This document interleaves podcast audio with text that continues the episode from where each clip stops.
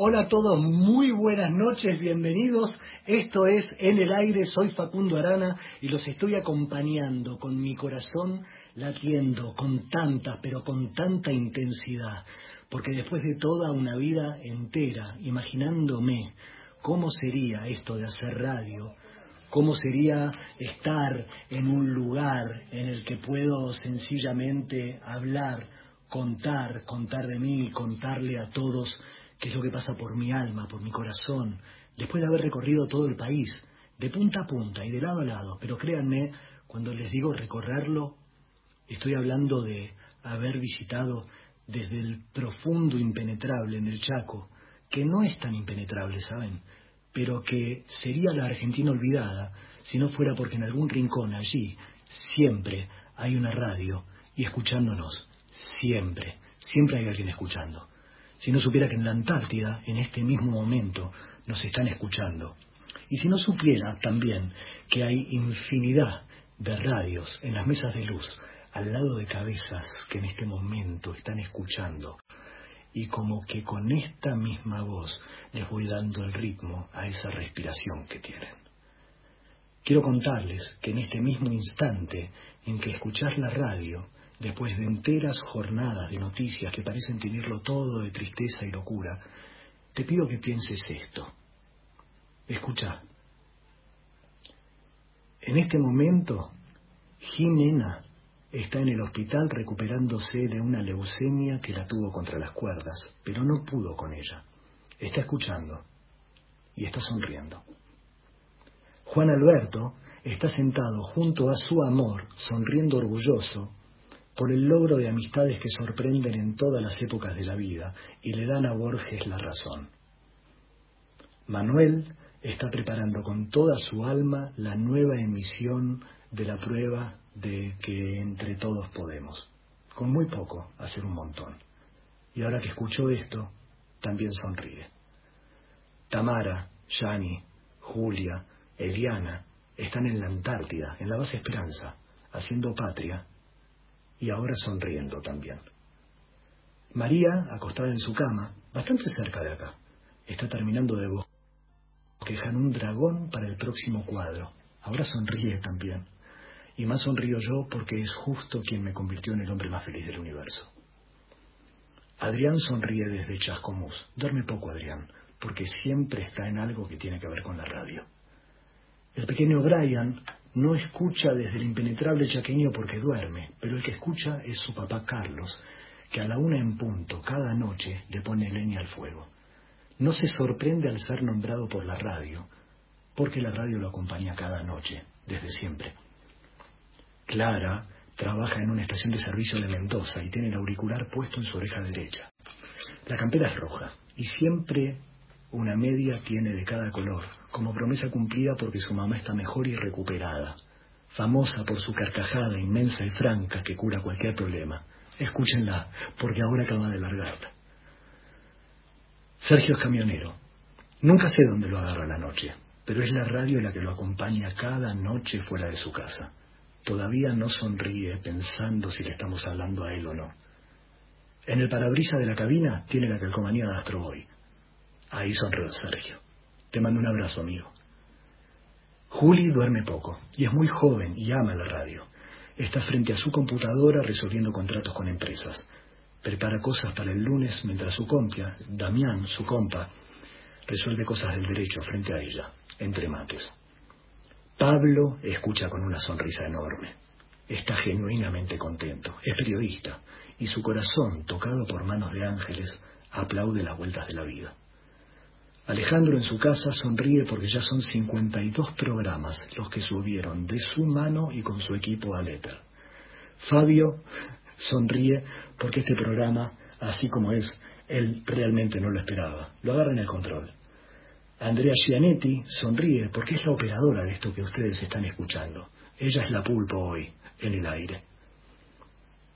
Gente de fuera de nuestro país sonríe porque no nos olvidamos de nombrarlos están en países en los que en este momento empieza a amanecer. Y sonríen. Sí, sonríen.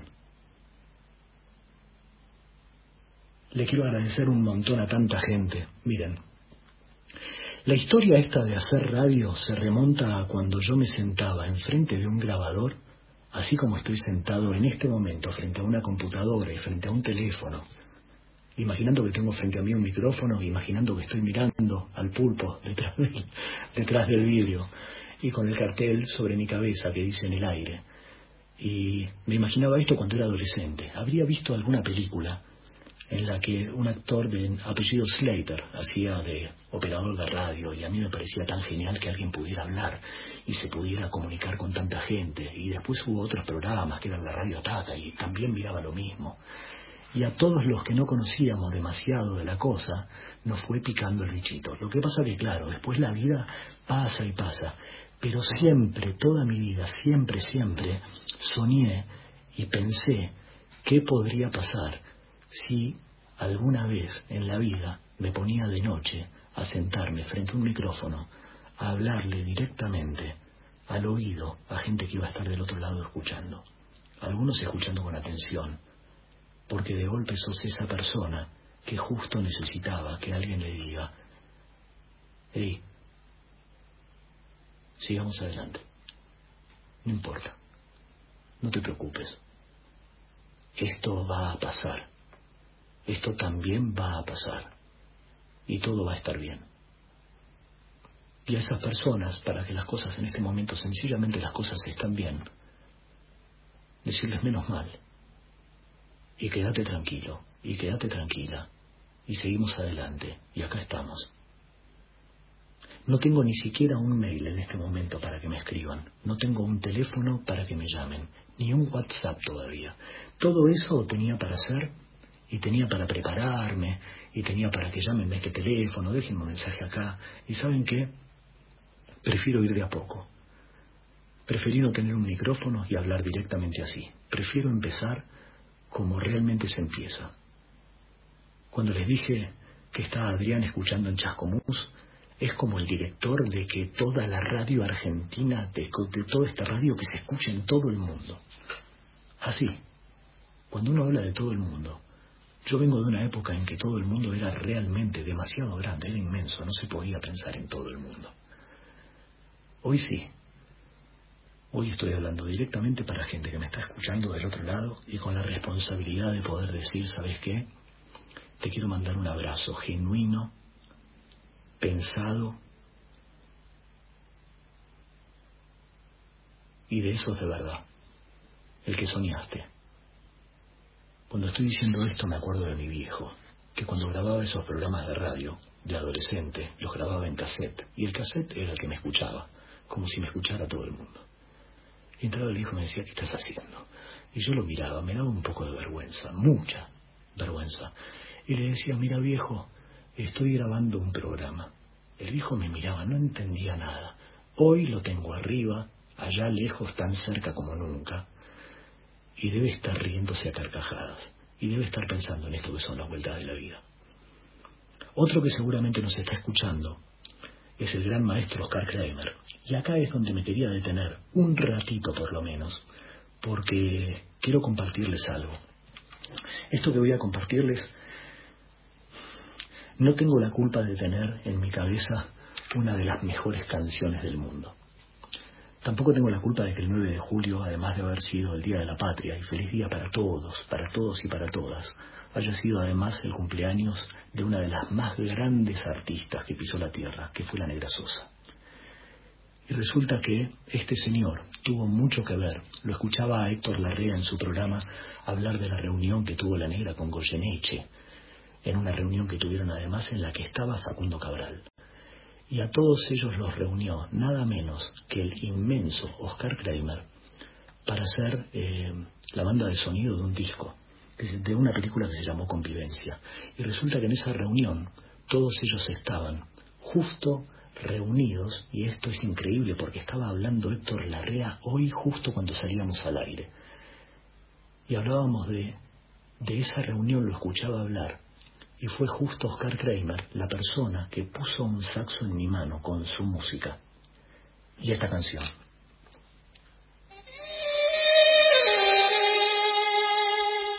Queridas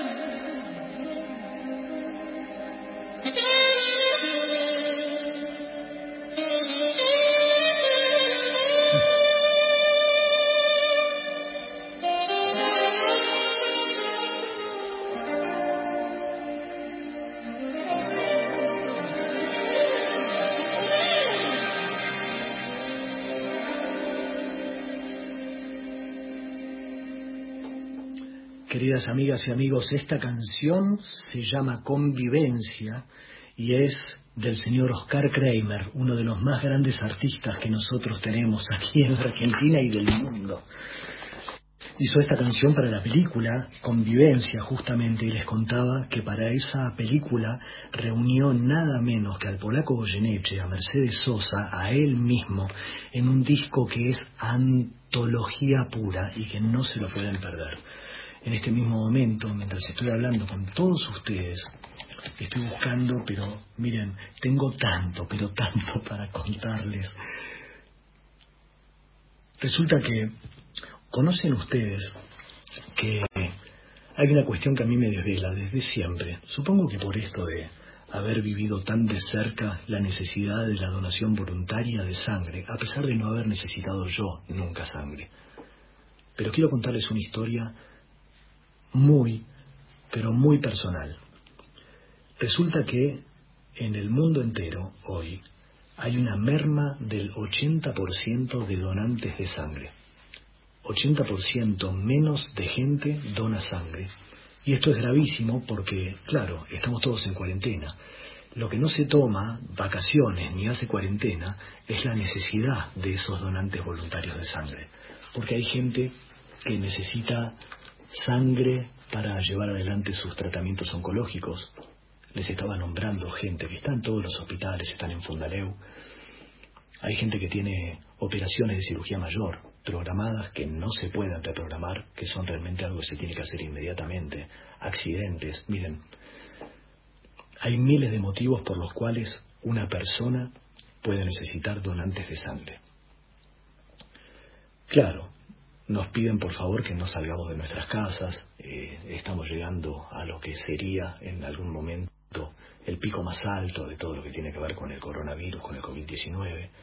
Entonces, lo ideal es que dentro de nuestras posibilidades no salgamos de casa. Ahora, claro, antes uno podía ir eh, libremente a donar sangre. Uno entraba en un hospital, decía que tal, vengo a donar sangre, y aún así era difícil conseguir los donantes de sangre y era difícil llegar al número de donantes que se necesitan. Hay una solución hoy, y les pido por favor no se paren a notar, no es necesario. Pero tomen nota en su cabeza de esto que les voy a decir. En cualquier página, en el teléfono, cuando tengan la tableta a mano, la compu. argentina.gov con argentina.gov.ar Ustedes entran ahí es una página del gobierno que está muy bien hecha y ponen en el buscador que va a aparecer donar sangre. Van a aparecer varios resultados, pero el tercero dice específicamente dónde donar sangre. Tenemos un país que es enorme, de la Quiaca hasta la Antártida. Entren en ese mapa virtual que van a ver.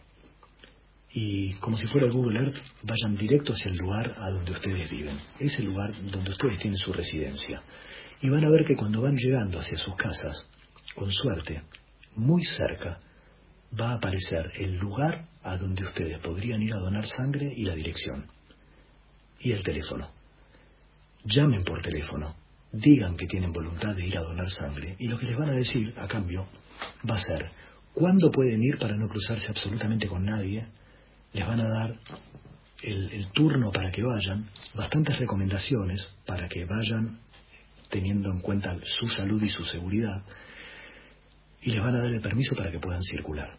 Miren, si en algún momento de la historia tuvieron ánimo de salvar una vida, este es el momento, este es el lugar. Y no hay nada que puedan hacer que sea mejor que ir a salvar una vida en este momento en el que lo recomendable, por supuesto, es quedarse adentro de casa. Se los recomiendo con todo mi corazón. A veces, frente a un auditorio, pregunto Imagínense un auditorio con mil personas, ¿eh? Y realmente esto ocurrió. Imagínense, les digo a todos, que están en el medio del campo. Imagínense un campo. En un campo se ve horizonte para todos lados, la pampa, plena pampa. Y en el medio del campo hay una pequeña casa, un ranchito, chico. Tiene una puerta y una ventana. Pero imagínenlo, hagan el trabajo porque les juro que se van a sorprender. Esto ocurrió. Entonces están ustedes parados no saben cómo llegaron ahí, están enfrente del rancho, pero no tienen un teléfono, no tienen un auto, no hay nada a la vista más que el rancho y ustedes. Ahora del rancho empieza a salir humo por la ventana. Y ustedes están viendo eso, están a unos 50 metros del rancho. Miran alrededor, nada, alrededor, nada. Y una voz desde adentro del rancho que empieza a pedir ayuda. Por favor, ayúdenme, sáquenme de acá, sáquenme de acá, por favor, sáquenme de acá. Y ustedes frente al rancho, y mira alrededor, nada. No, no, te están hablando a vos. Vos sos alguien, sáquenme de acá. Entonces, pregunté, dije, levante la mano el que, viendo que no hay nadie alrededor y que no tienen el teléfono, no pueden llamar a nadie, o sea, es ustedes o nadie, va y patea la puerta y entra a sacar a la persona que estaba adentro. Había mil personas. Levantaron la mano mil personas. Mil, todas, ¿eh? Entonces dije, ok, pueden bajar las manos. Ahora les pido por favor, piensen esto que están diciendo porque eh, resulta que hay fuego ahora. No es solamente el humo, hay fuego. Adentro de la casa hay fuego, fuego, se ve fuego. Y la voz sigue gritando, por favor, sáquenme de acá. Imagínenlo, por favor, traten de imaginarlo. Sáquenme de acá, sáquenme de acá. Y ustedes enfrente de la casa. Levante la mano, el que aún a riesgo de quemarse, entra a sacar a la persona que está adentro pidiendo ayuda. Se levantaron las mil manos. Bueno, por supuesto salvaron a la persona. Y la moraleja de la cosa fue, cuando estás yendo a donar sangre, estás haciendo exactamente eso. Estás entrando a salvar a una persona que solo depende de vos, depende de vos y no de otra persona. La diferencia es que no te vas a quemar, no vas a inhalar humo, no te vas a enfermar, ni te va a pasar nada. Vas a tener solamente la conciencia de que le acabas de salvar la vida a otra persona. Y no es una metáfora, ni una exageración. Cuando una persona va a donar sangre, realmente está salvando una vida. Me preguntaron después por qué machacaba tanto con el tema de la donación de sangre y por qué le dedico todo un primer programa a la donación de sangre. Bueno, resulta que es tremendamente simple. El 9 de noviembre de 1914, presten atención a esta aventura porque es increíble. 9 de noviembre de 1914. El doctor argentino Luis Agote realiza en el Hospital Rawson, hoy Hospital de Clínicas, en la cama 14, la primer transfusión de sangre citratada indirecta de la historia. ¿Qué quiere decir? Transfusión indirecta. Antes de Luis Agote, las transfusiones se hacían de brazo a brazo. No se podía hacer nada con la sangre en el medio porque la sangre se podía coagular y si la sangre se coagula es preferible que te pongan, no sé, queroseno Luis Agote descubrió que mediante el citrato de sodio, no me pregunten más que eso, poniéndolo junto con la sangre, entonces la sangre no se coagulaba. Entonces él podía sacarle sangre a una persona, ponerla en un recipiente con citrato de sodio y esperar un tiempo y transfundirla al brazo de la persona que necesitaba esa sangre. Lejos de ponerse a ver si eh, si patentaba su invento y el, eh, y el premio. No, no. ¿Saben qué hizo? Empezó a patear todas las puertas de las embajadas que empezaban en 1914 a entrar en la Primera Guerra Mundial. Porque la Primera Guerra Mundial iba a ser una guerra mecánica y habría muchísimos heridos en la frente de batalla. Este señor Luis Agote, argentino, en 1914, comenzó un capítulo en la historia que salvó millones y millones de vidas hasta el día de hoy porque el sistema mediante el cual él hizo esto no varió demasiado. Con lo cual nosotros tenemos al San Martín de la cuestión, tenemos al uno, al que, al que inventó la cosa. Recién en 1940 Jesús inventó el sistema ABC. Entonces, es tremendamente importante que todos sepamos que nosotros tenemos al número uno y que no es posible que estemos lejos de los primeros puestos en el mundo en cuanto a hemodonación, en cuanto a donación de sangre. El primer lugar, por si lo quieren saber y como dato, lo tiene España. Bueno, la madre patria, no al cohete. Dicho todo esto, e invitándolos a que sean donantes voluntarios y habituales de sangre, es entre los 18 y los 65 años. Hoy, a partir de los 60, sobre todo, no salgan de sus casas. Hoy ya sabemos todo lo que tiene que ver con el COVID-19, pero entre los 18 y los 60 años, por favor, métete en tu computadora, argentina.gov.ar, hacen esto que les conté y realmente se pueden dedicar a decir, che, ¿qué hiciste hoy? ¿Sabes que fui a salvar una vida? ¿Y lo hiciste? Sí. No pude donar sangre, pero ¿sabes qué hice? Le dije a mi hermano, le dije a mi primo, le dije a mi amigo, le dije a mi compa. Si no pueden donar sangre por alguna razón, ustedes ya van a encontrar una persona que pueda hacerlo por ustedes. No se preocupen. Pero tengan en cuenta esto. Y si tienen chicos, yo tengo tres, enséñenles, díganles, porque la cuestión no está en la información, está en la educación. Infórmense ustedes, pero eduquen a sus hijos a que vayan a donar sangre a partir de los 18. Una vez estando en el impenetrable del Chaco, hablando con un cacique com, dijo, acá a los chicos com habría que enseñarles el tema de la donación de sangre. Le dice un médico, lo que pasa es que acá hay un 60% de chagásicos. Contesta el cacique, sí, pero un día el, el chagas un día se va a curar y no van a perder tiempo educando a los más jóvenes para que vayan a donar sangre. Cacique Com, impenetrable del Chaco, año 2011. Es impresionante. Hay una ley que está firmada entre los ministros de Educación y Salud. La firmaron cuando Silioni era ministro de Educación el doctor Mansur era ministro de Salud, que dice que en todos los colegios de la Argentina, en todas las escuelas, debe enseñarse de alguna u otra manera la importancia y la necesidad de ser donantes voluntarios de sangre. Quiere decir esto, está firmado un acuerdo entre las personas más importantes de las áreas. Tiene que enseñarse en todos los colegios. Compas, miren, es la una y veintiocho, casi veintinueve, y todo lo que podría haber pensado que les iba a decir entre hoy y mañana, ya lo dije. Ya tengo para decírselos, ya puedo empezar a pensar en compartir con ustedes música, música maravillosa, pero antes quiero contarles, porque no me quiero, no me quiero olvidar de nadie, esto de la aventura de la radio tiene tanta gente maravillosa en la historia.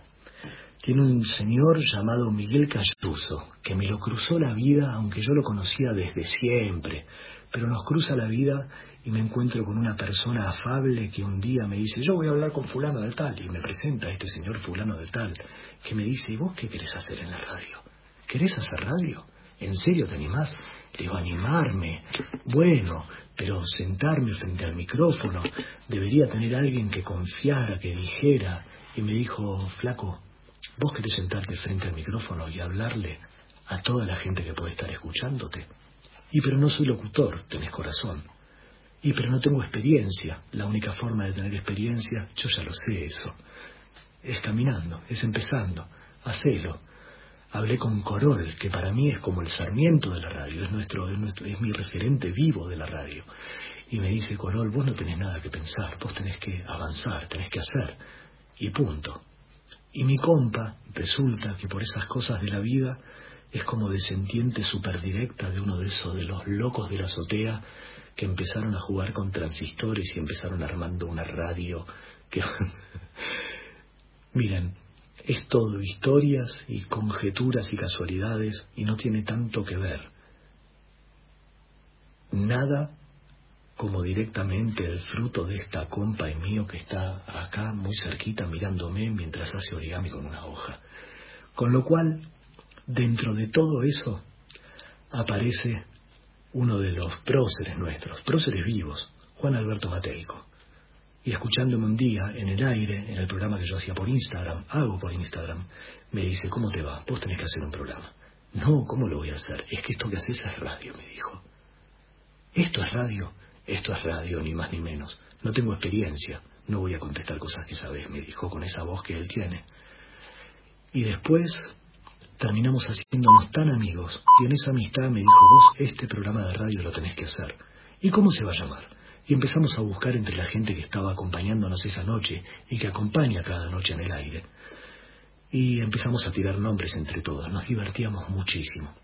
Y aparece Connie Ansaldi. Y Connie Ansaldi dice, ¿por qué está buscando el nombre del programa si el nombre del programa vos ya lo tenés? Así le digo, ¿y cómo se llama? En el aire. El programa estaba bautizado y yo no me podía dar cuenta.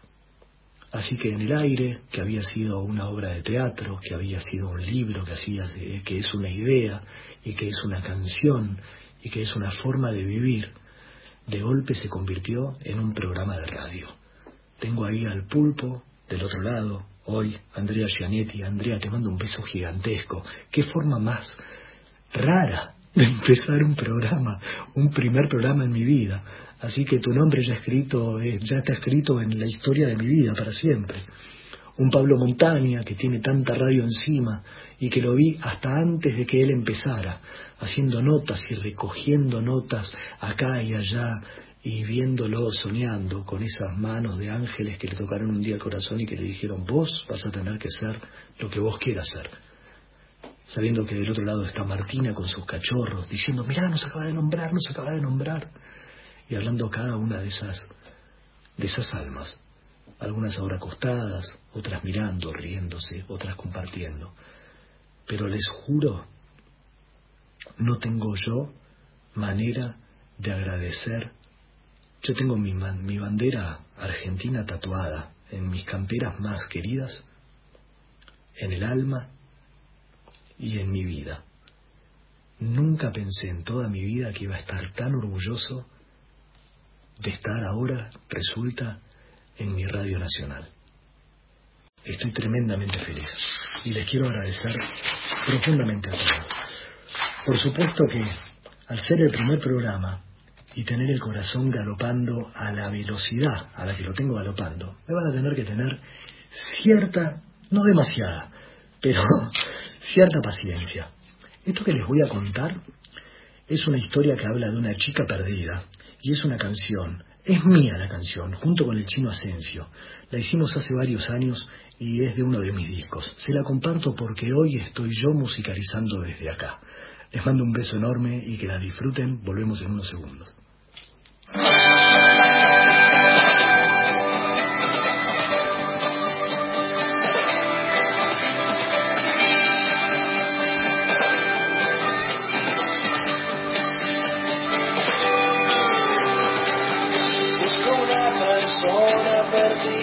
get.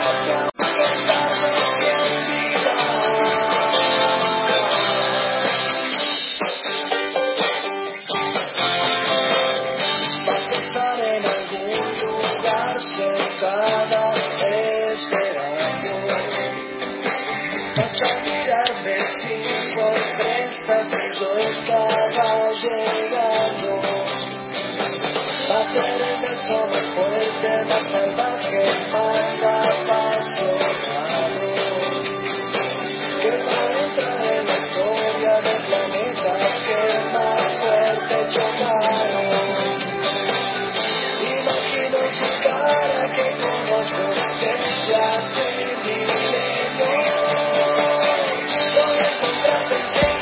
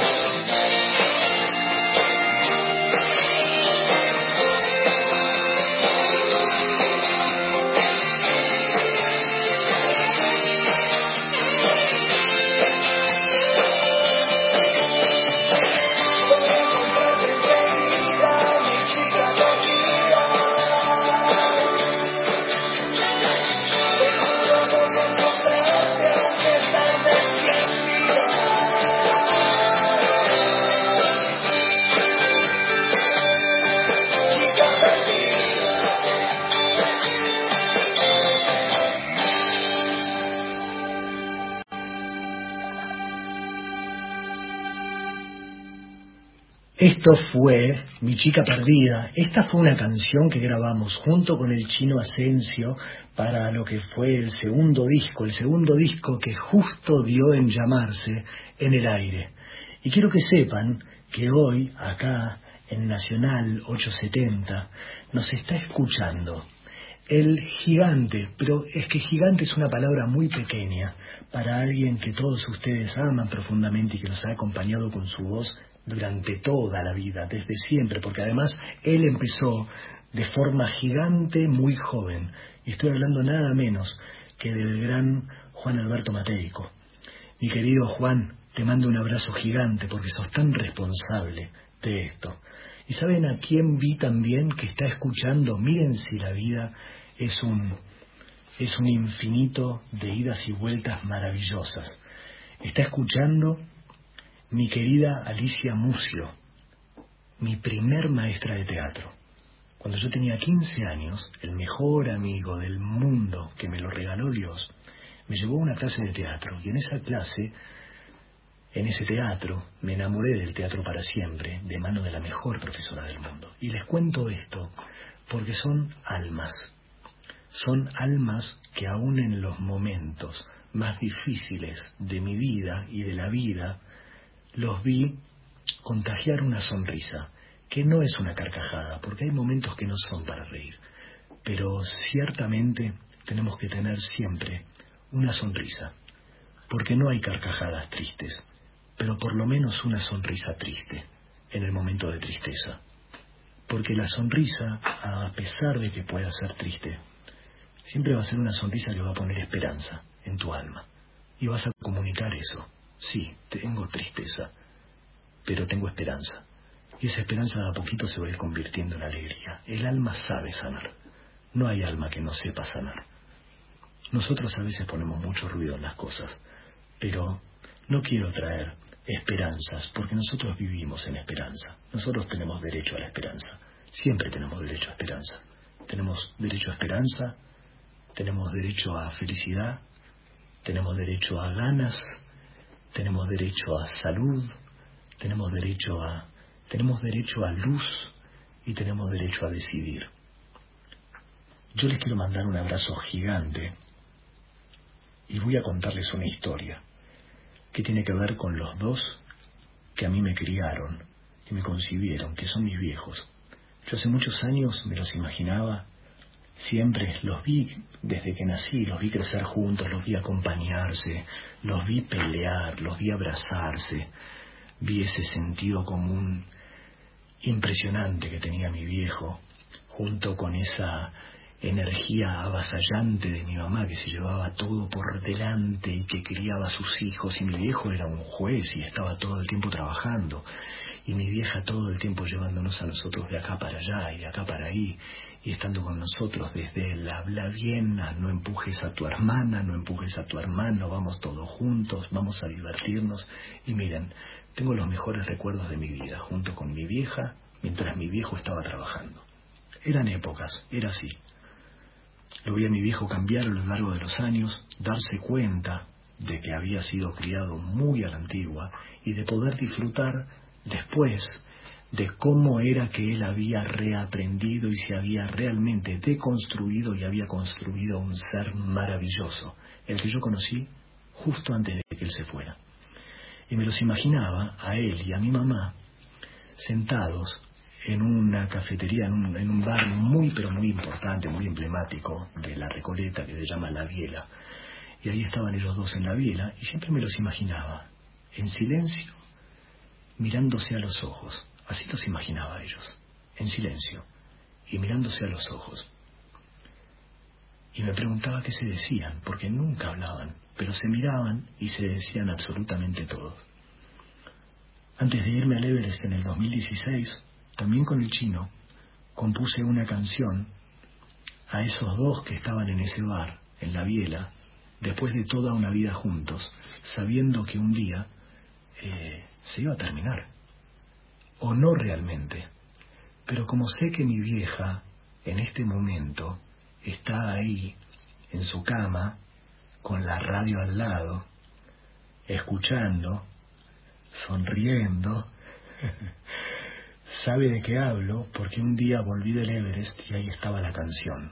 Estaba el disco terminado y tuve el gigantesco honor y la enorme, enorme fortuna de poder justo frente a mis dos viejos vivos darles mi mejor regalo, ya siendo artista, ya habiendo podido sacar un disco, habiendo podido proyectarme en la vida como yo había querido y habiendo decidido yo de qué iba a ir mi vida, la canción que les había compuesto.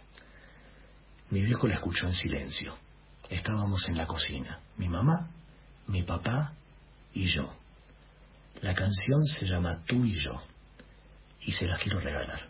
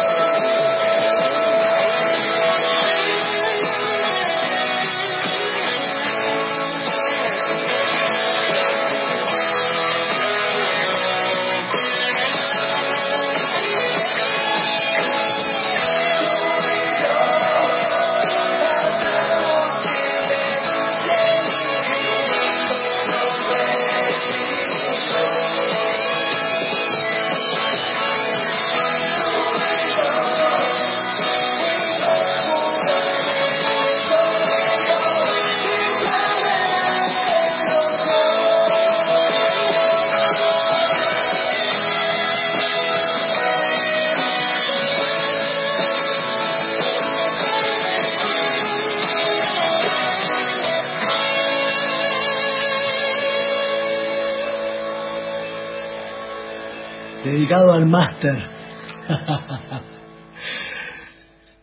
y a la máster que está en este momento con una gran sonrisa y además sacándose las mismas lágrimas que su nieta. Compas, es tremendamente importante para mi alma, para mi historia, tenerlos a todos acá, a todas acá, todos como confluyendo en una especie de cosa linda que se llama en el aire. Y déjenme decirles, por primera vez en mi vida, tan fuerte, y a Dolly y a Yani, que son la operadora y la productora de En el Aire, la obra de teatro, y que no es cosa menor, y a Lito, nuestro productor, y a Javier, nuestro productor, estamos en el aire. Esto, queridas amigas y amigos, es el corazón de En el Aire, es lo que va a ser cada viernes y sábados de una a dos de la mañana. Sé que es un horario poco usual, también sé que todos están despiertos. Así que los voy a estar esperando siempre. No sé cuánta música pueda pasar desde acá, no sé, todavía estoy como caminando en una jaula de leones ciego, entonces camino porque probablemente no los veo. Lo único que sé es que los leones que hay en esta jaula son todos leones por el aguante y por la fiereza con la que defienden lo suyo, pero son todos leones que serían incapaces de morder al que viene con respeto y con ganas de hacer cosas. Así que quiero agradecerle con todo mi corazón a la gente de Nacional 870, a toda la gente de la radio, a la gente importante de la radio que además me dio la bienvenida, me han tratado como, miren, me han tratado como a uno más, me han tratado como al más importante de todos. Así de mucho, así de bien me trataron.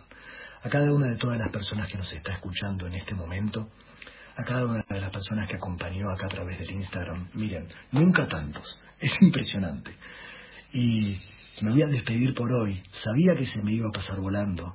Los primeros 15 minutos pensé que me iba a morir porque decía, pero entonces ahora el reloj, en vez de volar, es una tortuga. Y ahora resulta que ya estamos cerca de irnos. En el aire se llama la cortina, en el aire se llama el programa, en el aire es una forma de vivir.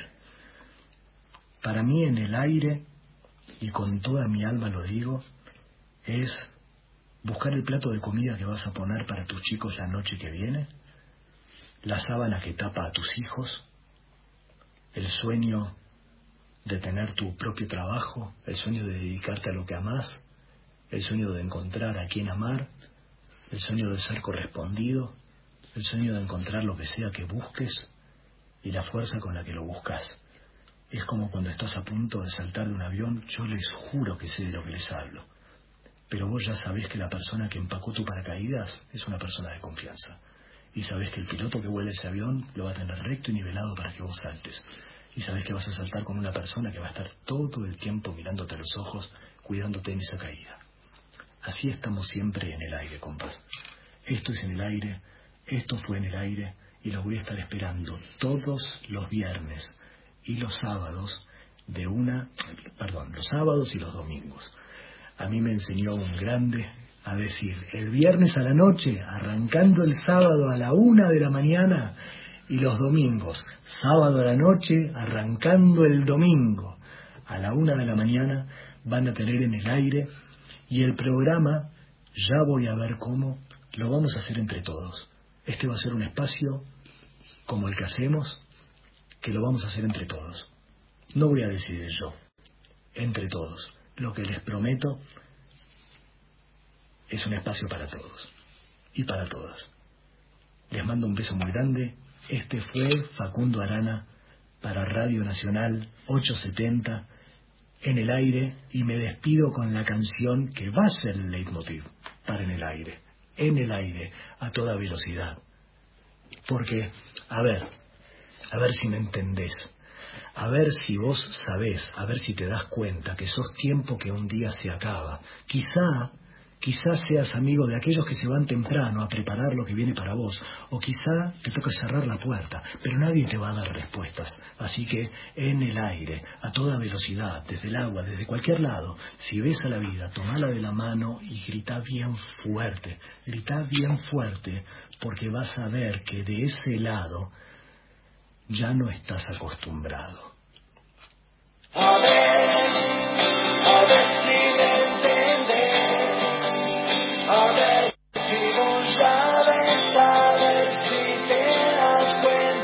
just